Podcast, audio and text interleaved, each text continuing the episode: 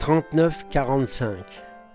Cette période a été un mélange de froid, de faim, de peur, de travail physique dur, d'insouciance, de solidarité familiale et peut-être aussi d'inconscience et de beaucoup de chance.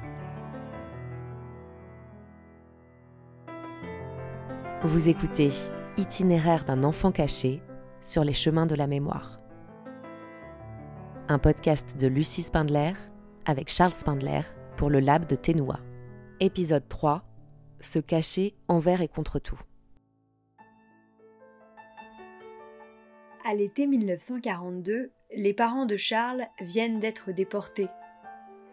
Lui a échappé aux rafles car il a été envoyé chez une nourrice dans la Nièvre. Sa tante Rosa et son oncle Achille le ramènent à Paris. Il a alors 14 ans et abandonne le lycée Arago pour commencer à travailler. Ça a été un épisode de, choix je regrette pas parce que finalement, euh, plus tard, beaucoup plus tard, j'ai appris qu'ils avaient ramassé pas mal d'enfants au lycée Arago, comme dans beaucoup d'écoles. D'ailleurs, on passe aujourd'hui devant certaines écoles, il y a des plaques commémoratives, il y a des, ce genre de choses. Et donc, euh, moi, j'ai voulu travailler et mon premier job, ça a été euh, un job de, dans un hôtel. J'étais groom et j'y suis resté un certain nombre de mois, et jusqu'à ce que je sois renvoyé parce qu'ils ont appris que j'étais juif. Je portais pas l'étoile, je cachais mon étoile, je portais très peu l'étoile.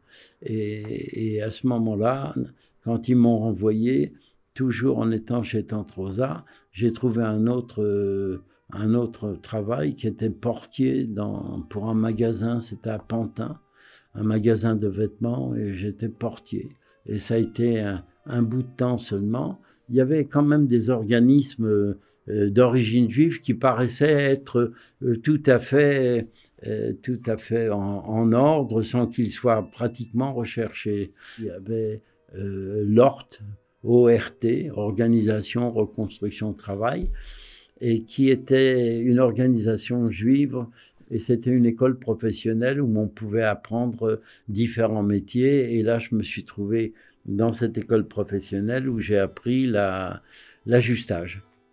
Sont arrivés dans cette école des, des, enfants qui avaient fui et qui avaient perdu leurs parents également, et notamment euh, avec, qui j'étais très lié, euh, André Schwarzbart, euh, qui a été un prix Goncourt avec le dernier des justes.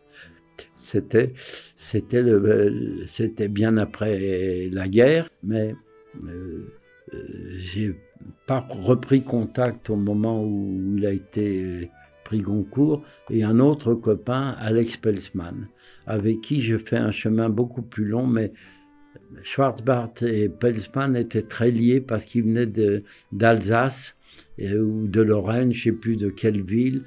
Alors, euh, j'ai quand même eu des bons moments où, avec justement Schwarzbart et Alex Pelsman et d'autres, on avait sur des grandes tables de, de restauration de, mis des, des, filets avec des châles et, puis on s'était mis à jouer au ping-pong avec des raquettes en bois qu'on avait façonnées nous-mêmes. On avait travaillé du bois à la place de travailler du métal, mais enfin. Et puis on jouait au ping-pong sur ces tables-là et puis ça paraissait tout, facile.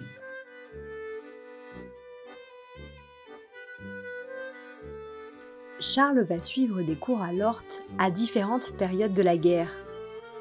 Cette institution existe encore aujourd'hui. Pour comprendre son histoire, je rencontre Cathy Azan. Elle est historienne et travaille au service Archives et Histoire de l'OSE. L'OSE, c'est l'œuvre de secours aux enfants. Lort et l'OSE ont travaillé ensemble pour sauver des enfants juifs. l'horte de la rue des Rosiers était une, plaque tournante. Pourquoi? Parce que c'était l'école du travail. Donc, euh, elle était inscrite auprès de l'UGIF et donc connue des Allemands et des gens de Vichy comme une école pour les adolescents juifs. En général, euh, étaient, venaient dans cette école du travail des adolescents qui, soit dont les parents avaient été déportés, et que X, Y ou Z ou eux-mêmes euh, euh, venaient pour trouver refuge, et surtout avoir une activité et un métier, mais l'inconvénient, c'était que ils étaient fichés et que ces fiches remontaient à, à, l'UGIF et donc étaient connues de, des, Allemands. C'est pour ça que le couple de directeurs de l'Ort, quand ils ont su qu'il euh, y allait y avoir des, des rafles, ils avaient la possibilité de partir et ils sont restés parce qu'ils ne voulaient pas abandonner les jeunes dont ils avaient la responsabilité. Mais ils ont, pendant tout le moment où ils étaient directeurs de cette école, essayé de faire sortir les plus âgés. Souvent, c'est les plus âgés qui pouvaient partir tout seuls. C'était ça. Ou bien ils demandaient à l'osé, euh, est-ce que euh, vous pouvez prendre tel et tel? Mais alors ça, c'est en dehors des, de la légalité. Vous voyez, c'est toujours cette espèce de, de légalisme euh, à, travers le GIF et de paravent pour essayer de, de, de, d'aider à planquer des enfants en dehors de la légalité.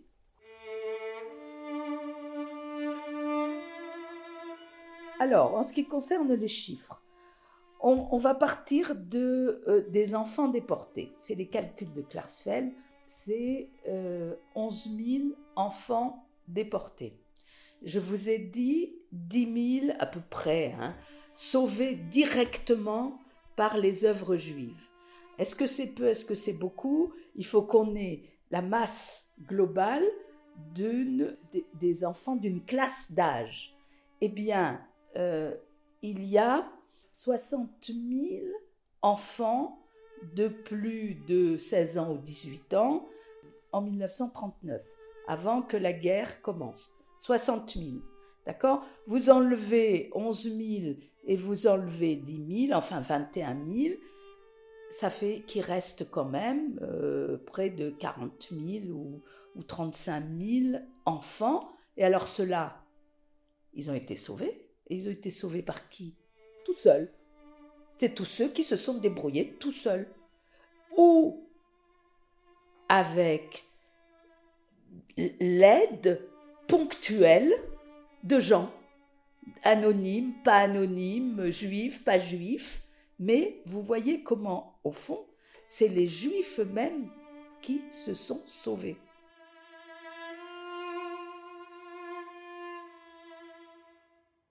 Le récit de Cathy Hazan fait écho à l'histoire de mon grand-père.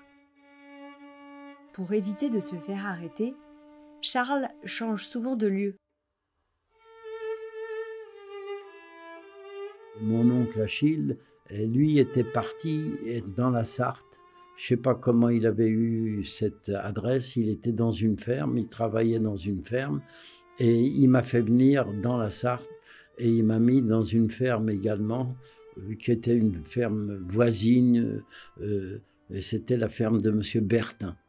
Et alors là, je mangeais bien, j'ai assisté sans me rendre compte de la situation à, des batteries, à la batterie du blé, à monter les, dans les greniers. Et, et, et puis j'ai détesté euh, le, Monsieur Bertin était un ancien de cavalier de Saumur qui avait un cheval magnifique. J'allais le chercher dans les prix, m'envoyer chercher pour moi. C'était, c'était un effroi parce que le, le cheval se cabrait, j'arrivais pas à, le prendre et, jusqu'à ce qu'il m'apprenne un petit peu plus. je me souviens de, du ramassage des pommes de terre et je ramassais les pommes de terre pourries. Il y avait une odeur pas possible parce que je n'avais pas trié. Enfin, mais c'était des petits incidents, si je pense après à, la suite. Mais c'est des, des, souvenirs qui me sont restés au travers de la ferme de Monsieur Bertin jusqu'au moment où euh, mon oncle a dit faut qu'on s'en aille.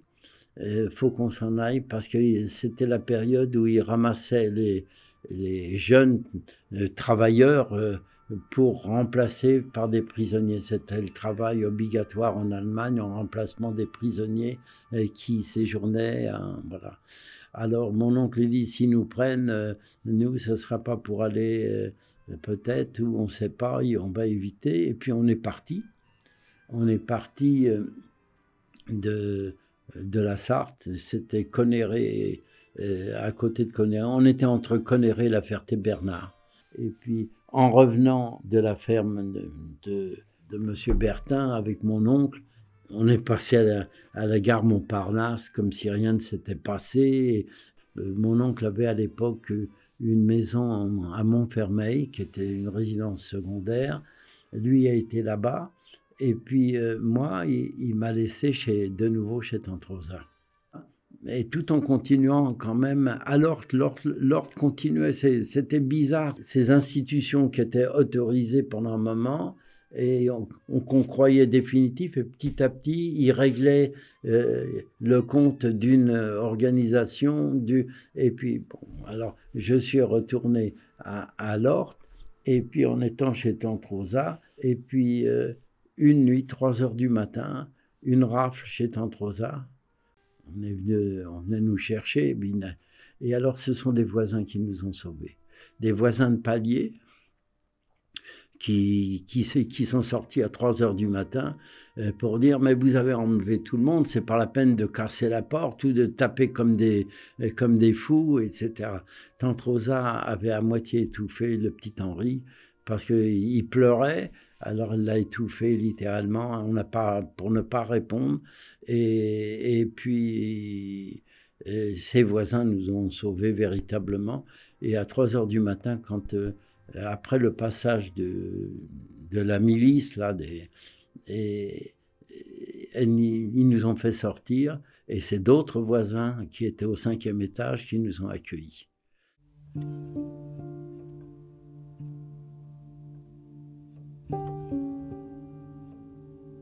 C'était Itinéraire d'un enfant caché sur les chemins de la mémoire.